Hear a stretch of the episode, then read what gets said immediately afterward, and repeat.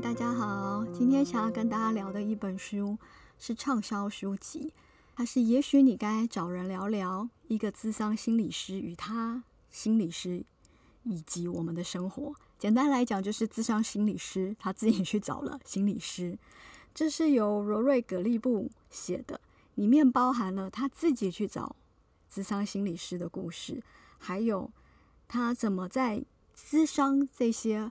客户的过程中，对于自己的生活，或者是运用自己的咨商技巧去帮助他们，不管是前进或者是醒思人生，他都记录在里面，真的很精彩，是像故事一样，很像影集，你会忍不住一集一集的追下去。而且这本书也让我更了解咨商师这个工作，它能够对人的帮助以及意义在哪里。譬如说，他有提到改变和失去息息相关，人不可能既要改变又不失去。这就是为什么常常有人口口声声说要改变，但最后却是原地踏步。你不觉得他的书里面在故事中穿插了这一些非常简短但是很犀利的一些人生智慧言语？当然，这是他的专业，但他会经由这些故事，让我们更加理解人生中。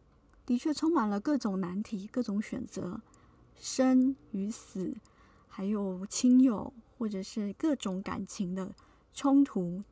这真的是人生中我们不可以避免、必须要面对。但是要怎么样去面对？他在里面都会借由这些故事，给我们一点一点的指引。真的看了以后会非常有心得、有感。希望大家看了以后都能够帮助自己的生活。人生以及选择都做得更好。他在里面想说，他想记录的是人如何挣扎中进步，如何奋力推开封闭他们的壳，直到自己默默的，但时而喧哗，缓缓的夸胡，但时而突然 蹦开。我再简单的讲一遍，他的意思是说。我们常常会在挣扎中进步。我们每个人每天其实都在挣扎中进步。哎，你早上不想起床，你就挣扎着起来。他说要如何奋力推开封闭他们的壳。我们常常也会生活在自己的安逸圈里面。我其实真的也不想离开我的同温层。可是当我明白某一些问题逼着我必须去面对了，我现在并不满意，也并不开心自己的生活了。其实外面的世界这么大。我们必须要先突破自己，不管是想象中，或者是你要觉得它真的有那个壳在那里，因为现实中其实有很多也是要我们去面对的。所以他要记录下来，自己默默的。当然，有一些人的个性可能就是会到处张扬，有时候缓缓的，但是又突然间嘣的一声，就这样蹦开了，或者是你觉得就进步了。有时候我们人生中有一些啊哈 moment。就是你觉得自己卡了好久好久，我不敢动，因为 A 到 Z 种种各种一百个理由、一千个理由阻止自己前进。可是突然间，啊哈，那一些困难突然间都不是困难了。有时候我们人生中会遇到这样的 moment，希望大家不要太常遇到很困难的情况。但是如果遇到了，也祝福大家都能够遇到有这种 moment。很少人谈到的事情，其实心理师也会找心理师协助。也是因为这本书，我才知道说，哦，他们其实都会去找，不管是在职业上，他们会有所谓的督导，那他们自己也都是会去找咨商师去谈论。我前阵子听到一个非常棒的说法，那就是其实我们心里也是会感冒的，就像人的身体会感冒，我们就去找医生。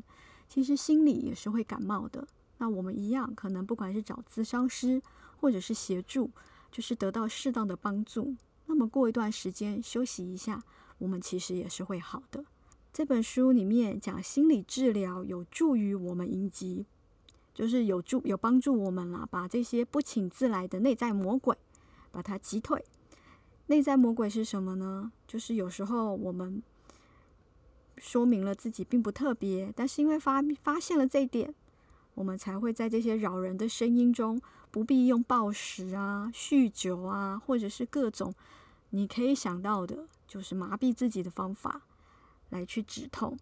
心理治疗是一个很重要的步骤，它协助病人为自己当前的困境负起责责任，这真的很重要诶，其实人生中遇到很多困难，当然以前有很多励志书，然后小时候看了很多励志书，都会说啊，那个石头放在路中间，你把它搬开就好。可是有时候你就是这颗石头好大呀，好像我搬不动诶。可是有时候他又会鼓励你说，不，这一切都是幻象，你可以把它想象成它是一个小石头。心理治疗其实它就是协助我去梳理他的情绪。那你要怎么为这个困境负起责任？或者是现在不管在 IG 或者是一些媒体上，你都会看到很多很多人在分享心理的知识或尝试。我觉得这都是很棒的，因为它会提醒我们，我们在自己的生长过程中会有一些盲点。你会觉得这个世界就是这样运作。我们可能都戴了一副粉红色的眼镜去看世界，以为大家的眼中看出来的都是粉红色，但其实并不是。我们借由学习这些，去了解自己其实大于这个粉红色眼镜，我们可以随时的把它摘下来。所以心理治疗很重要的步骤，他说他就是协助这些客户去面对当前的困境，负起责任。一旦他们了解自己可以去构筑人生，那么他们也就会有改变了，促成了改变的自由。觉得这个真的是很棒。我们一直都在学习训练自己的心理肌肉，让自己更强壮，更能够面对这些挫折或者是困难。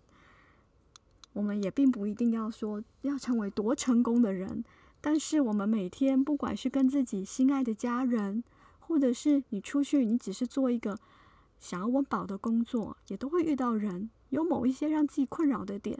我们要怎么样去判断这是可以避开的，这是可以改进的，或者是这是可以修正后用一些方法或知识让自己过得更好的？我们最终也就是求自己的内心平静。这本书列了其实大概只有几个主轴的故事。借由这些主轴故事去谈论到，不管是生离死别这些议题，还有这位作者他自己本人的故事，都非常精彩。非常建议大家，他能够成为畅销书是有他的道理，非常好读，就像是在看影集一样，你会一集一集忍不住的翻下去。他在里面有愤怒常常是冰山一角，只要看透表层。你会发现很多感受是浸在水里，恐惧啊、无助啊、嫉妒啊、寂寞啊、不安全感等等等。我们常常在工作中遇到了谁，他发怒了，或者是让我们感到困扰，我们其实也都是就我现在表面所知的情报或知识去判。愤怒常常是冰山一角，它下面其实有很多情绪，像冰山一样在下面。他会觉得，如果你能够倾听他，作者是建议你能够了解他，倾听他想告诉你的事，那么你就可以以更建设性的方式去处理你的愤怒，也不会再那么容易生气了。哦，这真的很棒啊！我并不想要每天都气呼呼。它里面就有提到，还有个个案每天都气呼呼，所以他才会提到这个论述。他有提到他自己跟他的心理师。是怎么样细腻的去处理他内心的悲伤或他内心的恐惧？这本书常常在某一些言语里会让我觉得很被触动，就真的是用文字去疗愈，还有增长我的一些知识，对心理学的方面。他在最后一个致谢的章节就有写：“我还是要在这里讲第一百零一百万零一遍，我们是在与他人的连接里成长。”这本书也一样，他是在与人的连接里长成的，所以他要深深的感谢，譬如说他的病人，还有他的家人，还有他的智商咨商师。这本书今天就简短的聊到这里。我相信，如果你对心理学有稍微兴趣，或者是你是爱看影集的人，你只要一翻开，你就很容易停不下来。千万不要被他的厚度给吓到了，里面的故事内容真的很精彩。而且非常的顺，他的文笔可以感受到他这个人的幽默，还有他在怎么运用他的专业知识去协助这些人，怎么样一天一天的慢慢前进，或者是怎么样子陪他们面对离别以及死亡这件事。今天的聊天就到这里喽，我们下次再见，拜拜。